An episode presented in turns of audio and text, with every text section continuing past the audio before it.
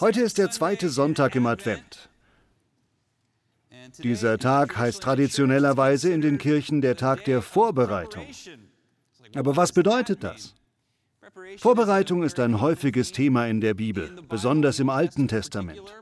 Die Menschen bereiten oft ihre Herzen vor, ihre Gedanken und ihren Körper. Sie bereiten zum Beispiel alles für einen Krieg vor, für eine Erholungszeit, für das Kommen des Königs, für eine Wachablösung. Heute reden wir über die Vorbereitung im alltäglichen Leben von ganz normalen Menschen. Vielleicht sind Sie heute hier und sind irgendwie in so einem seltsamen Zwischenzustand, in dem wir manchmal feststecken. Sie haben das Gefühl, dass Sie schon lange warten. Vielleicht sind Sie seit längerem schon ein Single und würden gerne jemanden kennenlernen. Vielleicht haben Sie mit einer Abhängigkeit in Ihrem Leben zu kämpfen oder eine andere Sache, an der Sie schon gearbeitet haben. Vielleicht brauchen Sie eine neue Arbeitsstelle oder es geht um Ihre Familie. Es gibt im Leben diese Zeiten, in denen wir viel beten, Gott, wo bist du? Gott, ich brauche Hilfe in meinem Leben. Man fühlt sich dann schnell so, als interessiere Gott das nicht. Wenn man wartet, fühlt man sich schnell ermüdet, so als ob man auf ausgefahrenen Gleisen unterwegs ist. Ich möchte Sie ermutigen, dass Sie sich in diesem Zwischenzustand in Ihren Gedanken bewegen, und zwar von ich warte hin zu ich bereite mich vor. Im Herzen passiert etwas, vor allem wenn man morgens aufsteht und begeistert vom Leben ist. Wenn Sie sich dafür entscheiden, dass Sie in dem Zustand zwischen A und B nicht nur herumsitzen und sich selbst bemitleiden, sondern dass Sie sich in dieser Zeit vorbereiten. Bereiten Sie Ihre Gedanken vor, bereiten Sie Ihr Herz vor, bereiten Sie Ihre Arme vor, bereiten Sie Ihre Beine vor. Vorbereitung ist ein wichtiger Teil im Leben eines Jüngers von Jesus. Das ist interessant. Ich weiß noch, wie Hannah mit unserem ersten Kind Haven schwanger war. Wir waren beide sehr jung und wussten nicht, wie das alles sein würde. Sie war sich zu 100 Prozent sicher, dass das Kind sehr spät kommen würde. Sie meinte, meine Mutter war bei allen sechs Kindern über den Termin. Ja, Hannah hat fünf Brüder. Sie ist das einzige Mädchen von sechs Kindern. Sie war überzeugt davon, dass unser Kind auch spät kommen würde. Ungefähr drei Wochen vor dem errechneten Termin weckte Hannah mich und sagte, Bobby! Es war zwei Uhr nachts oder so. Bobby, meine Fruchtblase ist geplatzt. Ich bin aufgeschreckt und habe sie angesehen und fing an zu planschen und meinte, bist du sicher?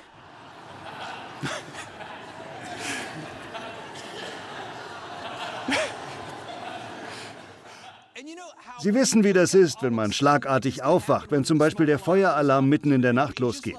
So etwas mag man einfach nicht. Man weiß nicht, was los ist. Wir haben dann angefangen, alles Zeug zusammenzusuchen und sind zum Auto gerannt. Das war wie in einem dieser Filme, in denen der junge Vater sich beim Fahren die Jacke und die Schuhe anzieht.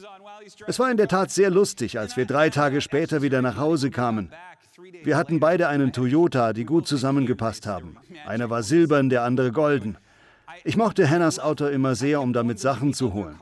Als wir nach drei Tagen aus dem Krankenhaus zurückkamen, waren die Fahrertür und die Beifahrertür immer noch offen. Sie waren drei Tage lang offen gewesen. An einem der Tage hatte es sogar geregnet. Oh, und die Haustür war auch offen. Das ist also der Zustand eines Vaters. Eines der erstaunlichsten Dinge passierte bei dieser Geschichte. Die Geburt war gut, alles war großartig. Aber eines der erstaunlichsten Dinge an dieser Geschichte passierte meiner Meinung nach genau in der Nacht, als Hannah eine Vorahnung hatte. Obwohl sie immer gesagt hatte, dass das Baby spät kommen würde, hatte sie doch in dieser Nacht alle ihre Sachen gepackt. Sie hatte einen vollen Rucksack und war bereit zur Abfahrt.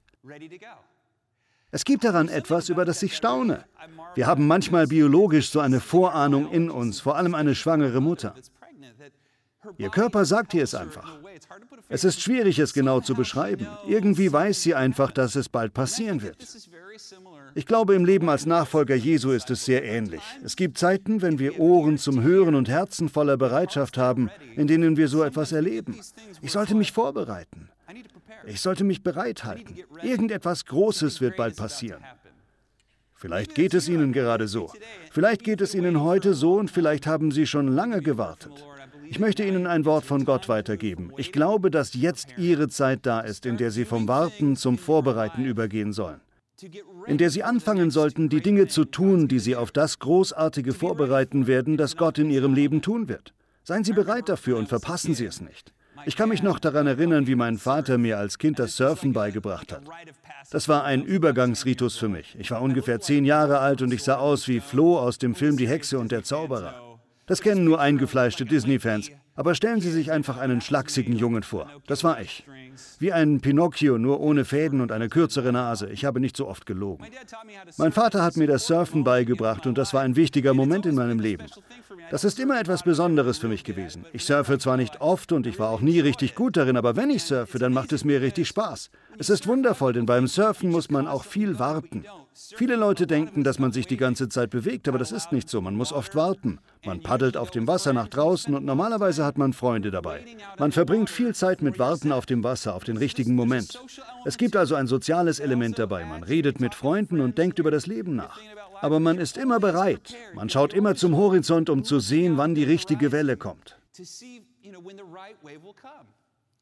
Wenn die Wellen dann kommen, dann kommen sie nicht einzeln, sondern sie kommen in sogenannten Sets. Es gibt Sets von zwei, drei oder vier Wellen. Wenn die richtige Welle kommt, dann schnappt man sie sich und das ist ein wunderbares Gefühl. Auf einer Welle zu surfen fühlt sich an, als ob man fliegt. Das ist eine unglaubliche Sache. Wenn die Welle kommt, dann wird jeder ganz konzentriert und paddelt wie verrückt. Entweder man stürzt oder man erwischt die Welle richtig und genießt den Ritt. Ich kann Ihnen sagen, dass echter Erfolg in meinem Leben eher wie das Surfen war, als sich abzumühen. Ich musste viel warten, mich viel vorbereiten und viel Ausschau halten. Aber wenn die richtige Sache dann auf mich zukommt, dann paddle ich wie verrückt, bis die Welle selbst anfängt, mich zu tragen. Dann genieße ich den Ritt. Genau so bin ich schließlich auch hier in meinem Dienst gelandet. So bin ich letztlich auch mit Hannah zusammengekommen. Es ist sehr oft in meinem Leben vorgekommen, dass ich mich an etwas aufgerieben habe, das ich unbedingt wollte. Aber es ist nicht passiert. Sehr oft war ich dann froh, dass es nicht so passiert ist. Denn diese Dinge wären nicht einmal annähernd so gut gewesen wie das Gefühl, genau die Welle zu erwischen, die Gott in mein Leben geschickt hat. Ich glaube, dass Gott bald eine Welle in Ihr Leben schicken wird. Sie sitzen jetzt gerade noch auf Ihrem Surfbrett mit Ihren Freunden und warten. Genießen Sie diese Zeit. Genießen Sie diese Zeit und haben Sie Augen zum Sehen, haben Sie Ohren zum Hören. Bereiten Sie Ihr Herz vor und halten Sie sich bereit, wenn so eine Gelegenheit in Ihr Leben kommt damit sie dann aufspringen können und etwas Großartiges erleben. Einige Menschen werden etwas verpassen, weil sie nicht vorbereitet sind. Sie warten einfach nur. Aber andere Menschen werden vorbereitet sein und ich glaube, dass sie bereit sein werden und ich bin stolz auf sie. Das ist der Geist von Advent. Advent ist die Zeit des Wartens. Advent bedeutet wörtlich Ankunft. In dieser Zeit bereiten wir unsere Herzen für die Ankunft des Königs vor, die Ankunft von Jesus. Wir bereiten unsere Herzen vor, damit wir sehen, wie Gott Großartiges tut. Der Bibeltext, den Hannah eben vorgelesen hat, steht in Jesaja Kapitel 11. Jesaja hat das im 5., 6. Jahrhundert vor Christus geschrieben. Die Welt der Antike war gefährlich. Man kann nur schwer nachvollziehen, wie brutal und wie zerbrechlich die Welt damals war. Stellen Sie sich vor, wie ein König immer den anderen ersetzt und wie Frauen und Kinder dauernd ermordet oder in die Sklaverei verkauft werden. Das ist eine Zeit, in der überall Menschenopfer gebracht werden, in der die Schwachen missbraucht werden und die Tyrannen, die Brutalen und die Starken verherrlicht werden. In so einer Welt erwählt Gott Abrahams Familie, ein ziemlich schwacher, unbekannter, kleiner semitischer Stamm aus dem Mittleren Osten. Er soll der Stammvater der Familie werden, die die Welt retten wird. Sie sollen eine Oase in einer brutalen Welt sein, in der die Götzenbilder zerstört werden. Wenn wir solche Bilder sehen, dann denken wir an die Anbetung von solchen Figuren. Darum ging es auch. Aber in der Antike ging es dabei um viel mehr, wie Kinderopfer und sexuellen Missbrauch von Menschen, auch von Kindern. Diese ganzen Dinge hängen damit zusammen und dann auch noch der Missbrauch der Armen. Es geht immer um diese beiden Dinge, Götzenbilder und die Vernachlässigung der armen Menschen. Israel sollte ein Volk sein, in dem die Götzenbilder zerstört werden, das sich um Arme kümmert, das die Demütigen erhebt, das als Gemeinschaft in einer chaotischen und verrückten Welt Dinge wie Erbarmen, Mitleid, Gnade und Gerechtigkeit vorlebt. Im Grunde ist das Alte Testament die Geschichte davon, wie das Volk zuerst immer wieder gerecht und gut ist. Und dann ist es wieder böse und fällt unter Gottes Zorn. Dann werden sie wieder erlöst und sind gut. Und dann sind sie wieder böse und geraten unter Gottes Zorn. Das passiert ihnen immer wieder so. Jesaja spricht eine Prophezeiung gegen Israel. Er sagt ihnen, Ihr beugt euch vor Götzenbildern nieder, ihr schadet Kindern, ihr schadet Menschen, ihr vernachlässigt die Armen und darum wird Gott euch niederwerfen. Sein Zorn wird auf euch kommen, er wird dieses Land zerstören. Das ist eine sehr dunkle und harte Prophezeiung. Aber dann sagt Jesaja auch, Gott wird euch nach all dem nach Hause bringen. Er wird euch erlösen. Er wird aus Israel einen Retter hervorgehen lassen. Jesaja nimmt dafür das Wort Kind, Baby. Es wird jemand Kleines kommen und der wird die Rettung der Welt sein. All das passiert so. Die Babylonier kommen und sie besiegen Israel und bringen die Menschen in die Sklaverei nach Babylon. Dann kommen sie wieder nach Hause. Zu der Zeit von Jesus aber ist der dritte Teil noch nicht eingetreten. Wo ist der Spross, der aus dem Stumpf von Isai kommen wird? Das ist die Prophezeiung in Jesaja 11. Aus dem Stumpf Isais wird ein Spross hervorgehen. Das ist ein umgehauener Baum, ein toter Baum. Er ist grau, er ist ohne Leben. Er ist nur noch ein Überrest von dem, was er sein sollte. Etwas, das stark aussah, aber nun verschwunden ist. Er wurde zu Brennholz gehackt. Jesaja sagt, dass aus diesem toten, trockenen, kalten Stumpf ein Trieb kommen wird. Es wird ein Mensch sein. Es wird ein Mensch sein und es wird ein König sein. Und es wird ein Kind sein. Wenn dieser Mensch auf diese gewaltvolle Erde kommt, dann wird man ihn den Fürst von was nennen? Von Frieden. In der Antike hatte niemand etwas von einem Friedefürst gehört. Ein König des Friedens. Damals war ein König ein Zerstörer, der Starke, der Städtezerstörer und Witwenmacher. Das sind echte Bezeichnungen von Königen, die damals Nachbarn von Israel waren. Da hinein spricht Gott, dass es diesen König geben wird, den man Friedefürst nennen wird. Er entwirft diese wundervolle Vision davon, wie die Welt sein könnte, wenn sie diesen König empfangen würde. Zu der Zeit der Weihnachtsgeschichte ist diese Prophezeiung von Jesaja schon 500 bis 600 Jahre her. Die Menschen sind wieder nach Israel zurückgekehrt. Sie haben ein Herz für Gott und lieben Gott. Aber sie fragen sich, wo dieser Friedefürst bleibt. Es gibt eine Sehnsucht, ein Verlangen, diesen König kommen zu sehen. Mitten in dieser Geschichte sehen wir dann Maria und Josef. Sie laufen von Nazareth nach Bethlehem, das sind zu Fuß 110 Kilometer. Wie viele von Ihnen hier waren schon mal schwanger? Ich hoffe, es melden sich jetzt nur Frauen. Das ist eine alberne Frage. Wie viele Frauen können Sie sich vorstellen, im achten oder neunten Monat 110 Kilometer zu laufen? Die beiden laufen von Nazareth nach Bethlehem, weil es eine Volkszählung gibt. Sie müssen damit bestätigen, dass sie unter der brutalen Herrschaft Roms stehen. Die Römer sind diszipliniert und streng. Offenkundig bringt Maria in Bethlehem Jesus zur Welt. Jerusalem ist von da ein acht Kilometer Marsch. Damals mussten die Mütter mit ihren Babys zum Tempel gehen, um die rituellen Rechte des orthodoxen Judentums für das Kind zu erlangen. Die Mutter muss nach jeder Geburt wegen des Blutes gereinigt werden. In der antiken Welt wird Blut von anderen mit Menschenopfern und solchen Dingen assoziiert. Die Juden wollten das Bild vom Blut als Quelle des Lebens sozusagen erlösen.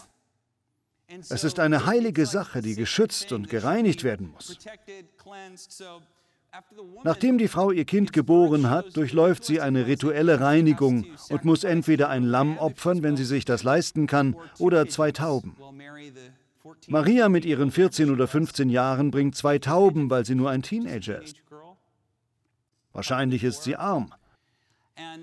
Der Junge, ihr neugeborener Sohn, bekommt am achten Tag, als er beschnitten wird, seinen Namen. Er wird beschnitten und wird wie genannt? Jesus. Wissen Sie, wie der Name Jesus auf Hebräisch ist? Weiß das jemand? Yeshua. Yeshua ist ein hebräisches Wort für Rettung.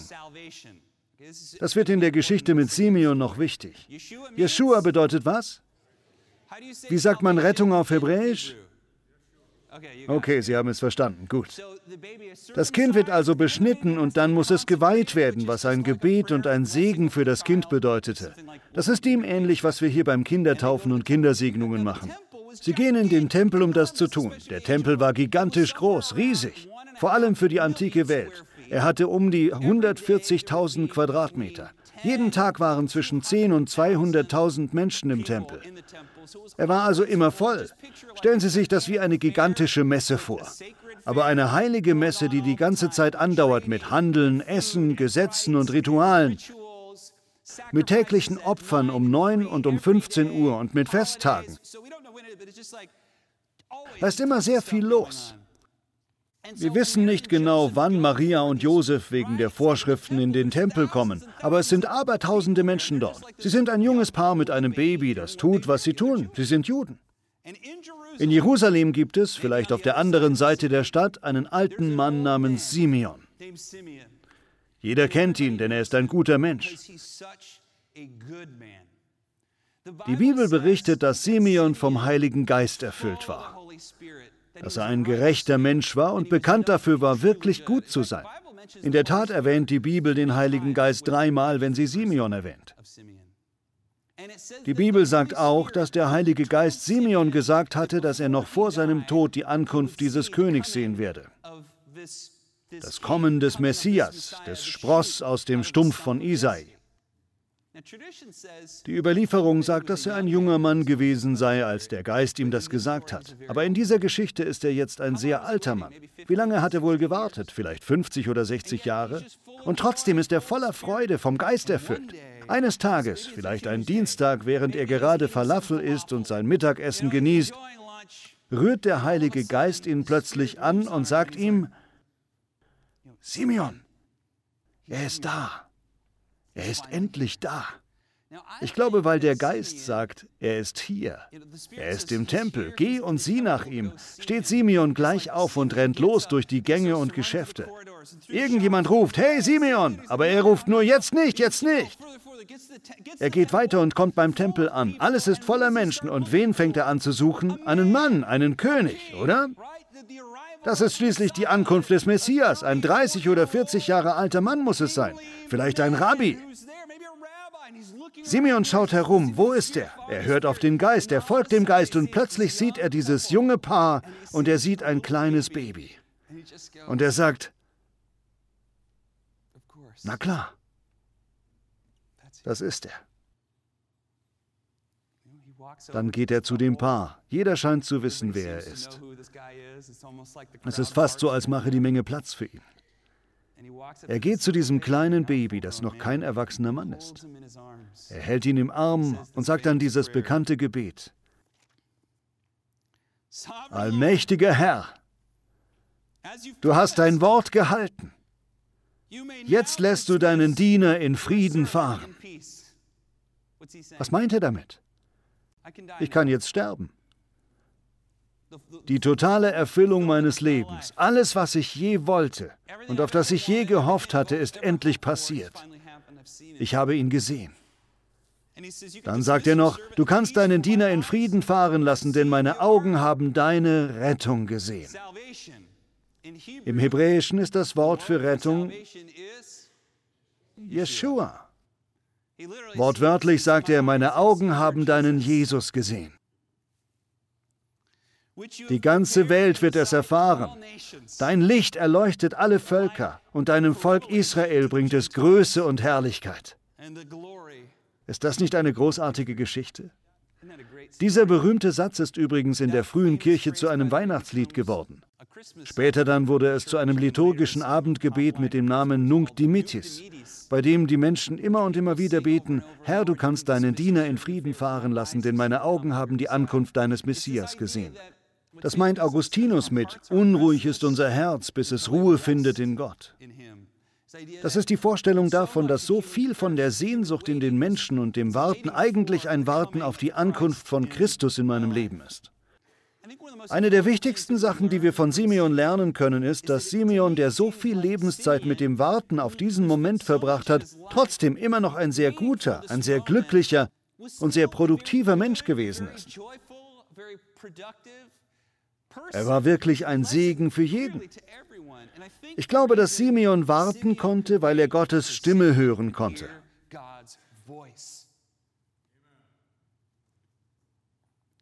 Wenn wir zu Menschen werden, die nicht versuchen, Gott zu bewegen, sondern versuchen, auf Gott zu hören, dann ist es das, was Gott von uns möchte. Wir sollen verstehen, was er als nächstes tun wird. Wir sollen unsere Herzen vorbereiten. Wir sollen bereit sein, wenn es passiert, und wir sollen damit klarkommen, in einem Zwischenzustand zu sein, aber trotzdem vorbereitet zu sein. Seien Sie bereit. Es gibt eine andere Person in dieser Geschichte. Sie heißt Hannah und war sieben Jahre verheiratet, wie die Bibel berichtet. Die Frauen damals wurden mit ungefähr 14, 15 oder 16 verheiratet. Die meisten Menschen wurden normalerweise nicht so alt. Es heißt also, dass sie sieben Jahre verheiratet war und jetzt seit 84 Jahren eine Witwe war. Wie alt war sie also? Vielleicht 100 oder 103. Es heißt auch, dass sie, als ihr Mann starb, da war sie vermutlich so ungefähr 19, 20, 21, dass sie da direkt in den Tempel ging und ihn niemals wieder verlassen hat. Sie verbrachte die ganze Zeit ihres Lebens mit Beten, mit Anbetung, Teilnahme an Gottesdiensten und dem Segnen von Menschen. Die Bibel nennt Hannah eine Prophetin. Alle haben sie damals eine Prophetin genannt. Die, die Ohren haben, sollen hören. Die mit verhärteten Herzen sollen noch härter werden. Das ist das Wort des Herrn. Sie war eine Prophetin. Sie hat Geheimnisse Gottes verkündet. Sie wurde von allen, die geisterfüllt waren, geliebt. Das Gleiche, ich liebe das. Das ist ein sehr alter Mann und eine sehr alte Frau. Als sie dieses Paar sieht, fängt sie einfach an, Gott zu loben. Danke, Herr. Er ist gekommen. Endlich ist er da. Dann geht sie im Tempel herum und erzählt es jedem. Er ist da, das Kind ist hier. Der, auf den alle gewartet haben, er ist da, er ist da. Ich liebe diese Vorstellung von einer 103-jährigen Frau, die ganz aufgeregt Gott lobt. Voller Feuer, voller Leidenschaft verbreitet sie die gute Botschaft, dass Jesus endlich gekommen ist. Der Messias, die Rettung, die Versöhnung für Israel, die gute Nachricht für alle Völker. Ich denke, wir können von jedem weisen alten Menschen und auch von diesen beiden Menschen lernen, dass Warten ein Teil des Lebens ist. Wenn wir darauf warten, dass Gott etwas tut, dann haben wir die Wahl. Entweder warten wir einfach und tun nichts und wir tun uns selbst leid, verfallen in Selbstmitleid und wir langweilen uns, oder wir gehen weiter, wenn wir die Gelegenheit haben, uns vorzubereiten, wie sich ein Kämpfer auf den Kampf vorbereitet, wie sich ein Surfer auf die Welle vorbereitet wie sich eine Jungfrau auf den späteren Bräutigam vorbereitet. Sie kennen das Gleichnis. Zehn Brautjungfern warten auf die Ankunft eines Bräutigams.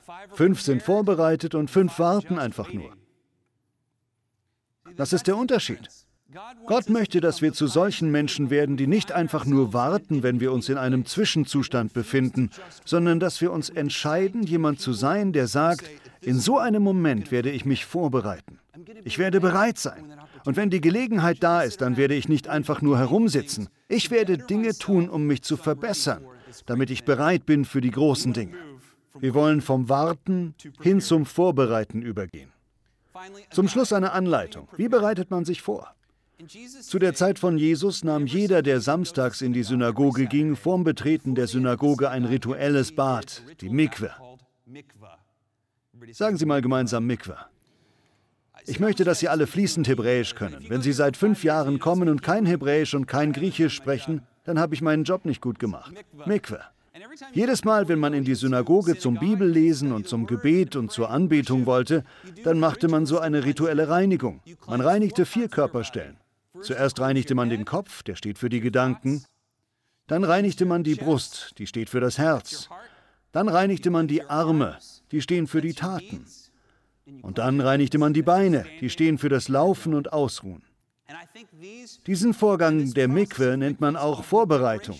Das ist die Vorbereitung für die Synagoge. Wenn Sie gerade in einer Vorbereitungsphase sind und Sie anspricht, was ich sage, dann denken Sie über diese vier Dinge in Ihrem Leben nach. Bereiten Sie erstens Ihren Verstand vor. Haben Sie die richtigen Gedanken. Lernen Sie, lesen Sie, wachsen Sie. Besorgen Sie sich einen Mentor. Denken Sie hier oben darüber nach. Überprüfen Sie Ihre Gedanken, überprüfen Sie Ihr Wissen und wachsen Sie in der Weisheit. Aber nicht nur das, überprüfen Sie auch zweitens Ihr Herz. Wollen Sie das Gute? Lieben Sie das Gute und hassen Sie das Böse? Haben Sie ein demütiges Herz? Haben Sie ein mildes Herz? Sind Sie freundlich? Wenn Sie merken, dass Sie ein verhärtetes Herz haben und dauernd wütend werden, dann bitten Sie Gott, dass er etwas in Ihrem Herzen tut. Fragen Sie einen Freund, irgendjemand, den Sie respektieren, damit er Ihnen Rat gibt, wie man ein weicheres, gutes und richtiges Herz haben kann. Es gibt viele Menschen mit einem Berg an Wissen, die aber kein gutes Herz haben. Also, gute Gedanken und ein gutes Herz. Und dann drittens Ihre Taten. Fragen Sie Gott, ist das, was ich tue, gut? Manche von Ihnen haben vielleicht eine Arbeitsstelle, die Sie verlassen sollten.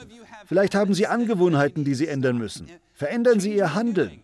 Es geht auch um meine Großzügigkeit. Bin ich eine großzügige Person oder bin ich knausrig? Bin ich ein brutaler Mensch oder bin ich jemand, der Gnade weitergibt? Bin ich ein verbitterter Mensch oder bin ich ein vergebender Mensch? Okay? Und viertens schließlich ihre Beine, das Gehen.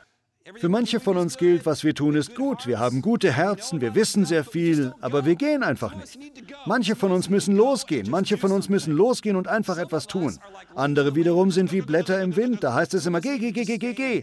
Manche von uns müssen einfach mal stehen bleiben und aufhören mit dem Laufen. Bitten Sie Gott für Ihre Beine. Sollte ich hier sein oder sollte ich gehen? Ich glaube, das sind die vier Dinge, die wir überprüfen sollen, wenn wir uns auf etwas Gutes vorbereiten, das Gott tun will. Herr, hilf mir in meinem Denken zu wachsen. Hilf mir ein gutes Herz zu haben. Hilf mir gute Taten zu tun und hilf mir an dem Ort zu sein, wo du mich haben möchtest. Ich gebe Ihnen dieses letzte Gebet mit. Ich hatte einen Mentor an der Universität, der mir beigebracht hat, für Gunst zu beten. Dafür zu beten, dass Gott Gunst in mein Leben gibt. Ich glaube, dass das sehr weise war. Folgendes Gebet hat er mir beigebracht. Möge ich, Herr, zur richtigen Zeit am richtigen Ort sein und dort mit den richtigen Menschen das Richtige tun. Möge ich, Herr, zur richtigen Zeit richtigen Ort sein, um dort mit den richtigen Menschen das Richtige zu tun. Herr, das beten wir im Namen von Jesus. Viele von uns hier sind überglücklich wegen des Guten, das du in ihrem Leben tust. Andere von uns halten kaum noch durch und sind verzweifelt. Für alle von uns beten wir Gott, dass du uns hilfst, zur richtigen Zeit am richtigen Ort zu sein und dort mit den richtigen Menschen das Richtige zu tun.